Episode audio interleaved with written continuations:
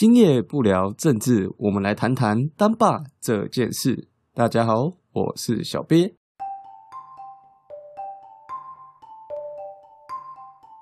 好了，今天要来聊聊这个王力宏啊啊，因为这个每一天都有新闻呐啊，为了怕这个没有追到最后啊，所以还等了几天，等这个李静蕾啊，他说哦，他不会再提告了，因为王力宏道歉了哦的这个文 PO 了之后呢。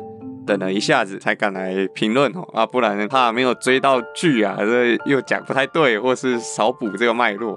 李静蕾的例子啊，我觉得非常的有感触。有感触原因呢，当然不是因为我是王力宏那种人，主要是因为李静蕾讲的一些东西跟我呃妈妈讲的东西有点像，有点像哈。比如他第一篇签字文，他有提到说，呃，家里的财产是怎么分配的。他说房子是王力宏的，车子是妈妈的，不让财产弄到那个李静蕾手上。因为他们好像是有签所谓的婚前的财产协议哈，不对等的婚前协议。好，那他就谈说他在家里啊，虽然王力宏有给他钱呐，啊，有给他请一些佣人啊、保姆啊、司机啊，哦之类的，但是呢，他对这个经济呢，他是没有主控权的。然后就谈说哦，很多家庭主妇啊，她其实为家牺牲了一辈子啊，没有出去外面工作，在家带小孩、整理家务，哦，打理这个家。她有劳务，没有收入，最后一无所有。她以她自己的例子，希望大家可以不要落到这样的下场。以前家里在吵架的时候，就我妈也会常讲到这一点，因为家里要洗碗嘛，那她又是那种不相信洗碗机的人。这是我妈的问题啊，她不相信洗碗机啊，所以要自己洗嘛。那不过她也甘愿。她那个水槽有点问题，会漏水，她希望换。哎，这洗碗已经超过十年都还没有实现，我看不下去啊！我是在家里讲，跟我爸讲，跟我妈讲啊。我爸当然因为看到我大了嘛，就是也不会反对我，但是他就支支吾吾，哎，就打模糊仗，太极拳。啊，我妈就说啊，那你爸会生气。不要，还是不要。啊，刚才讨论好麻烦。他明明是一个正在使用这个洗手台的人，但他却没有能力，也没有权利来更换这个洗手台。就跟李静蕾讲的一样，他手上用的钱都不是他的权利，都是丈夫给他的零用钱。我觉得“零用钱”这个词比较类似，就像家长会给小孩零用钱嘛，这不是小孩应得的，但是家长想训练孩子啊，或者有诸如此类的各种。理由或一种习惯哦，可能他习惯给你这个钱，像红包嘛，就一个习惯，但他不是孩子的权利。我有时候开玩笑了，这管家跟家管，他们到底差在哪里？差在有没有财政权哦，有没有财政权？以前的家庭主妇呢，多以前呢，呃，两百年前，哎，十九世纪的家庭主妇，她的财产第一个嫁妆是她娘家给的，神圣不可侵犯。以前英国国王打仗打输了。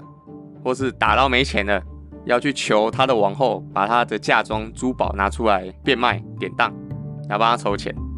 是国王要去求王后的，哎，跟中国皇帝不一样。中国皇帝皇后的这个财产都是皇上恩赐的，哦啊，西方不是这样。另一个财产来源除了嫁妆以外，就是她丈夫要负责她生活起居一切开销。那以前的家庭主妇通常是有佣人的，你要这么有钱才可以当家庭主妇。所以在拥有财政权的状况下，又更了解家里的大小事情，所以她有权利去说啊，我要买这个，我要买那个，把这家打点好。因为老公在在外面拼事业或在打仗不一定，所以怎么用钱，呃，当然是老婆说算，因为老婆最懂，最懂这个钱，她都待在家里。那也是因为过去家庭主妇是当时女性的一个特权呐，有一定地位的女生才有办法这样做。这算女性主义者蛮有名的故事啊，就是当时十九世纪有一批英国劳工罢工啊，就说啊，我们希望老板给我们多点工资啊，虽然我们原本很穷嘛，啊，但我们希望也可以让我们老婆不要出去工作，来当家庭主妇这样子。好，对他们来说，家庭主妇是一个不错的待遇这样子。那然后后来有加薪啊，这个时候家庭主妇才开始变成是普罗大众的现象这样子。但在最早最早，家庭主妇是要很有钱的家庭才有办法做的事情。好，那回到李亮磊，他没有财政权，家里要买什么东西不是他管的，家里的财产也不在他名下，而且还签了婚前协议，叫做离婚之后就不是他的钱。所以李亮磊呢，他就会觉得很无助，因为他的地位是更像管家，而不是家管。她跟她丈夫不要做平等地位啊，就也要用有自己手上的钱都没有，都是老公给的零用。这个我是很难过了，就跟我家很像这样子。再来呢，还有哪里很像呢？老公有外遇嘛？啊，当然我我爸没有外遇啊，啊，只是说呃形式不一样，但是总之受了委屈这样子。当然他的委屈是比较大了，李亮的委屈是比较大。然后他就说这一段话了。我一再隐忍呐，对于这个和谐家庭有个梦想。他说他从小梦想就是建立一个和谐家庭。啊，我妈也讲过这句话，因为他和谐的家庭，所以就算家庭不和谐，他也要假装他和谐，就是他要隐忍哦。然后他一再隐忍啊，只带给我们女儿不好的示范。我以为我带给孩子的幸福啊，就换来他们患得患失，一次一次的失望。李亮也不愧是这个呃受过高等教育的，有这样的看见啊，我妈就没有这样看见。他一直在最前面的这个逻辑，他觉得还有一个和谐的家庭，所以有委屈就一再隐忍，有时候也不止他委屈呀，有时候小孩也委屈了，所以就会造成这是个不好的示范嘛，你没办法解决问题嘛，只能一次次的失望嘛，你就对这家里越来越失望嘛，所以当然对这个孩子是不利的，你要觉得这个问题他一直很痛苦，但他没办法跳脱出去，没办法解决，然后大家都很痛苦。人在这种状况下是最害怕的。伊藤润二漫画可怕点就是说，哦，你不知道这恐怖事情怎么发生的，然后你也不知道怎么解决它，什么都不知道，你只能默默承受。那这个会造成我们认知上很大的恐惧。那这么大的恐惧，当然就会造成心灵的创伤嘛。啊，所以这个李亮磊他就有去看这个专业这个心理智商，因为他心理创伤很大，也可以理解。更可恶的是什么呢？这个离婚啊，还不是李亮雷提的，是王力宏提的，而且很细思极恐哦。王力宏会跟他结婚的最重要原因，就是因为他有孩子，然后说王力宏很喜欢孩子，很想要孩子，然后就生了三个，五年内拼三个，五年拼三个很拼哎，你又不是一发就怀孕，好啦，也有这个例子啊，但是我相信他不是，因为他说他一直在备孕。受孕、生产，然后再备孕，这每一个过程都非常辛苦，而且这过程中，老公还常不在她身边，在外面乱搞。老公不在身边啊，这个不安全感就一直压着，一直压着。最后生到一个男的，就说要离婚了，这太可恶了吧？我们都有看过那种，呃，比较传统的家庭，就是家里都是很多千金，像我老婆也是家里四千金。那大家就会猜嘛，会猜说啊，这大概是为了拼男生，好，但大家都在拼男生，有这种拼法，我拼到男生就跟你离婚了，而且事前还签好，这根本是阴谋嘛？太过分了吧？然后李亮也是不愿意的哦，即便他受那么多委屈，受那么多压力，啊，当然可能跟他想要和谐的家庭有关，但不管怎么说，是王家逼他要离婚的。因为他们知道他们要的，他得到那个孩子，得到那个男丁了，太可恶了吧？哎，现在是你为了生男生，生很多女生，虽然你都养起来，但是大家就议论哦，你还把它丢掉，哎，丢包，哎，天哪，太可怕了吧？当他塑胶吗？啊，我就觉得很奇怪，里面说你生日也不陪孩子，这个重要节庆可能圣诞节，因为他们基督徒嘛，啊，也不陪孩子，一次次的失望。然后你很喜欢在外面乱搞，有哪个小孩会喜欢自己爸爸在外面乱搞？说实在的，我很难想象啊。小孩一定站在妈妈这边呐，就算这妈妈很坏，妈妈不爱小孩，会在小孩面前说一些难听的话，哦，甚至可能会家暴。一般来说，这样小孩是爱妈妈，天生的亲子连结，尤其是母亲的连结啊，既然有这么深的连结，他会爽你爸爸。整天让他妈妈压力很大吗？他很爽你爸爸整天在外面搞其他女人吗？看不出来你爱孩子啊！讲实在就是这样啊！你生到男的就把妈妈踢掉了，代表说前面那两个不算呢？前面两个女生不算数啊？那不是孩子，那是女孩吗？我不知道啊，我不知道你怎么想的。就你横竖都不像是会爱孩子的人，你为什么要这个孩子呢？我觉得好奇怪。然后你有这个男丁，能够让你搞到更多女人吗？应该不会吧？还是你你把他当那个，现在有人会养狗，然后去拉妹这样子？你要把你的小孩这样子吗？哇，这样听听起来太变态了吧？听得出来嘛？李亮磊虽然喜欢孩子，但是他拼命的这样生，拼命的隐忍这一切，就是因为爱你嘛，爱你王力宏，就是为了爱。当然有一部分是信仰，但我想大部分是为了爱。因为最后让他最难过的就是你一直不道歉哦，这个是很重要的。因为人会在乎道歉这件事情，是因为他跟你有关系，想继续维持这个关系，所以要你道歉，我们才有办法继续维持关系。所以，即便到今天，李亮磊终于有决心要离婚了，因为他是被离嘛。好，但他现在看起来真的有决心了。但是，第一个能够让他息怒的方式是王力宏的道歉。理性的离婚的话，第一个爆量会很多不可控因素了。第二个也不会因为他的道歉、口头道歉而有什么改变。虽然他说哦，他什么该给他的会给他，他现在住的房子也给他，那只是讲讲而已啊。你如果是很现实的话，就会摊开财产、金车，他钱有那么多，然后去说这个、这个、那个、那个财产是我要的，哎，是要这样谈的，很复杂，没办法透过一篇文来解决。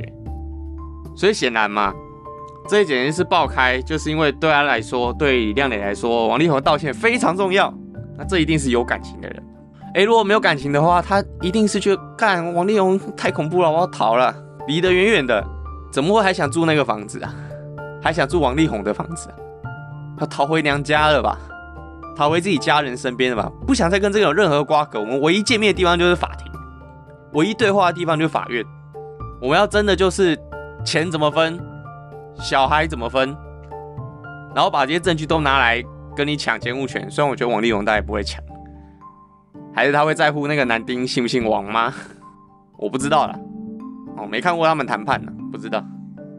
但是我是觉得从这个角度看，从李亮磊很在乎他的道歉，还想住那个房子来看，感情啊，李亮磊对王力宏感情啊，还是没有完全放下来。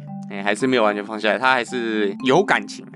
我不会说他爱他了，但是还是有感情的，还想维持关系，还想共同抚养孩子。其实他受那么大精神创伤，然后又有去咨商去治疗嘛，那其实换一个环境哈，是对愈后比较有帮助的啦。你换一个环境，不要再跟那个伤心地、那个伤心的人有太多的瓜葛。呃，对于重新活出人生是更有帮助的，嘿，是更有帮助的。要开创自己的新生活嘛，认识新的朋友，做新的事情，做自己的梦想，甚至去找新的恋人。啊，当然我现在讲这些太早，只是说你你要换新环境嘛，你要换新环境会更好。拉一拉杂那么多了，可能还是要回来我们的这个呃生育的议题呀。从刚刚这样分析下来，我们看得出来了，因为李亮磊他也是受到高教育的分子嘛，那他会生那么多的主因，是因为他很爱她的丈夫，所以他愿意为他来牺牲，哦，愿意为他来牺牲，然后就生了那么多。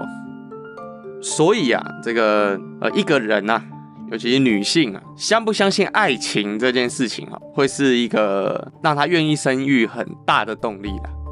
因为现在环境那么不安全，然后女性在工作机会有不错的成果，那你如果有家庭有小孩，就没办法继续发展，这是很大的牺牲。一个相信爱情的女性呢，她就有可能愿意为了她心爱的人去牺牲，然后生育这个孩子。因为生育小孩就是要牺牲啊，那最大的牺牲就是母亲啊。那牺牲会有理由嘛？那所以，如果你找到一个相信爱情的人，嘿，我不是说要逼哦，嘿，我不是说要逼哦，是你要做出你是一个靠得住的啊，不会像这个王力宏把他丢包的，把他当生育机器的。你也因为爱他，想跟他结为连理，想跟爱情结晶这样子。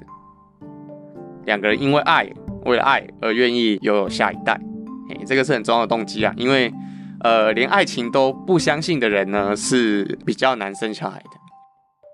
当然不只有爱情这个因素了，还有比较传统的因素、家庭的因素。但是这一集就先不谈。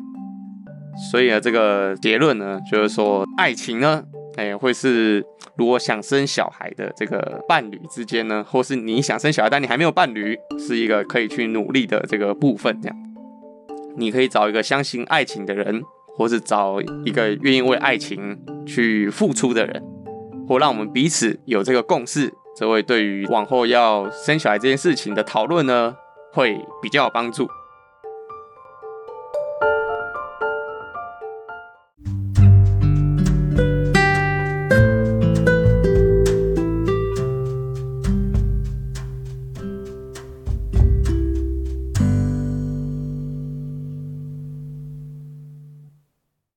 关心台湾未来的你，赶快按下订阅，并把当爸这件事分享给你所有的亲朋好友，让我们可以推坑更多的人来当爸妈。那今天就聊到这边，拜拜。